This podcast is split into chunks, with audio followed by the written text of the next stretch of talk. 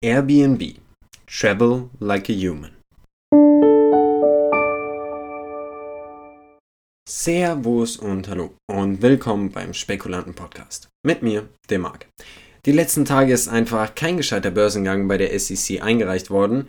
Da habe ich mir gedacht, dass es heute endlich mal an der Zeit ist, euch einen ersten Börsengang aus dem Jahr 2020 vorzustellen. Und zwar einen der ganz großen, Airbnb.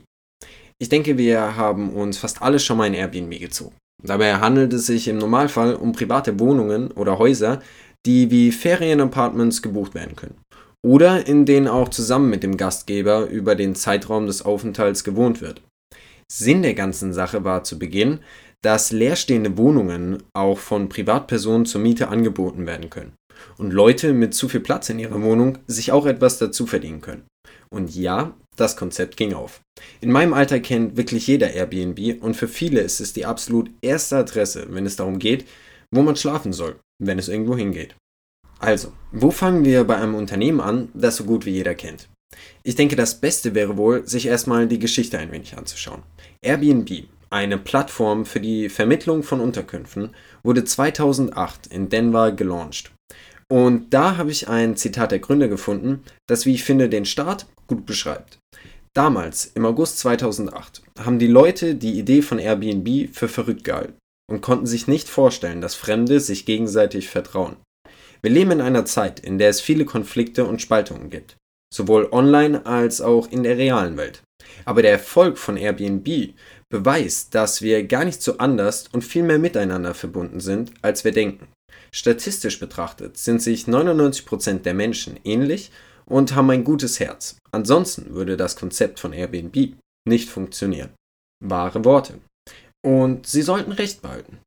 Jahr für Jahr kamen immer neue Features dazu, immer mehr Gastgeber und auch immer, immer mehr Kunden. Und das bis heute. Weltweit existieren derzeit mehr als 5,6 Millionen aktive Unterkünfte in 100.000 Städten in über 220 Ländern und Regionen. Ziemlich beachtlich. Und dazu bietet Airbnb heutzutage eben nicht mal mehr nur Unterkünfte an, sondern eben auch Reiseerlebnisse und mittlerweile eben auch Online-Reiseerlebnisse. Seit 2008 gab es dabei insgesamt über 800 Millionen Gastankünfte mit über 4 Millionen Gastgebern. Und jeder dieser Gastgeber hat sich im Durchschnitt rund 6700 Euro im Jahr dazu verdient. Insgesamt sollen sich Gastgeber auf Airbnb schon über 93 Milliarden Euro dazu verdient haben. Ich denke, das spricht für sich. Eine für die meisten wohl kaum vorstellbare Summe. Wer also war für diese bahnbrechende Idee verantwortlich?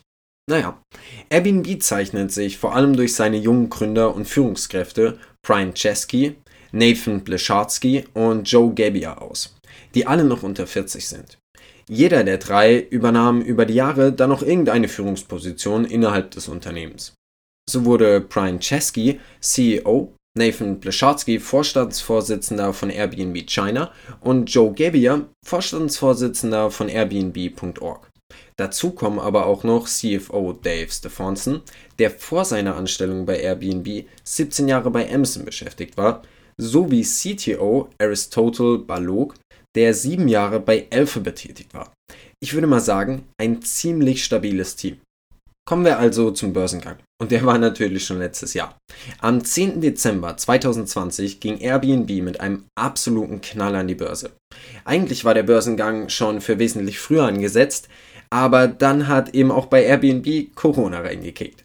Und bei Airbnb mal so richtig. Dazu aber gleich mehr. Der Ausgabepreis für die Aktien des Unternehmens lag bei 68 Dollar. Und direkt am ersten Tag stand die Aktie dann auch schon bei 146 Dollar. Wirklich? Was soll ich dazu noch sagen? Und seitdem konnte die Aktie auch mal über die 210 Dollar klettern.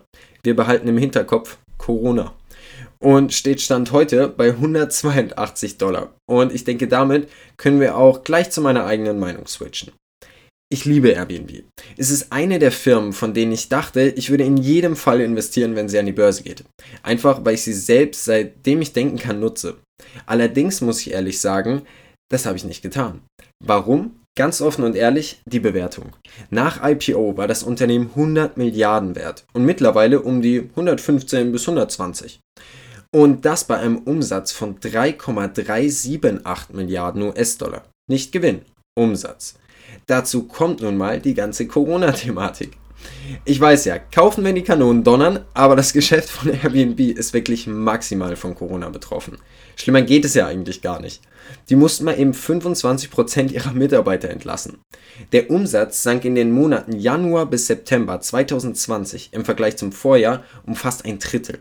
Der Nettoverlust fiel mit 697 Millionen Dollar mal eben fast doppelt so hoch aus wie im Jahr davor. Minus 323 Millionen Dollar. Für mich ein bisschen zu viel. Aber das Unternehmen an sich finde ich super spannend und das auch als Investment. Nur ist für mich gerade eben nicht die richtige Zeit. Vielleicht nach dem letzten Lockup, der circa sechs Monate nach ihrem Börsengang kommen soll. Ich bin mal gespannt, ob das Ganze dann auch für mich attraktiv wird. Aber ich gratuliere allen, die seit Börsengang mit dabei sind und ordentlich daran verdient haben. So soll das doch sein.